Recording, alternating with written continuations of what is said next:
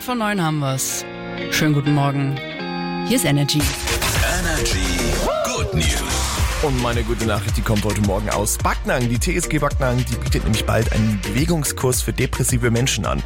Der verbindet eine Gruppentherapie mit einem ganz normalen Sportangebot. Das soll unter anderem dabei helfen, Menschen mit Depressionen die Lust am Sport und an der Bewegung wiederzufinden. Finde ich eine richtig gute Idee und wer sich dafür interessiert, heute Abend um 19 Uhr findet bei der Sportanlage Hagenbach eine Infoveranstaltung zu statt. Hm, schöne Sache. Meine Good News heute Morgen. Pforzheim ist nicht nur Goldstadt, sondern auch Fairtrade-Stadt.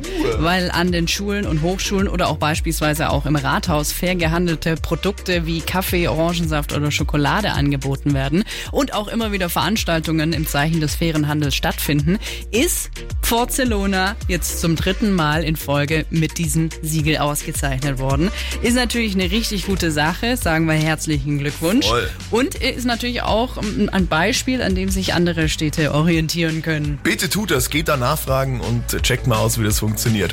Das ist jetzt James Arthur mit Blindside. Voll die Ansage an alle Bürgermeister.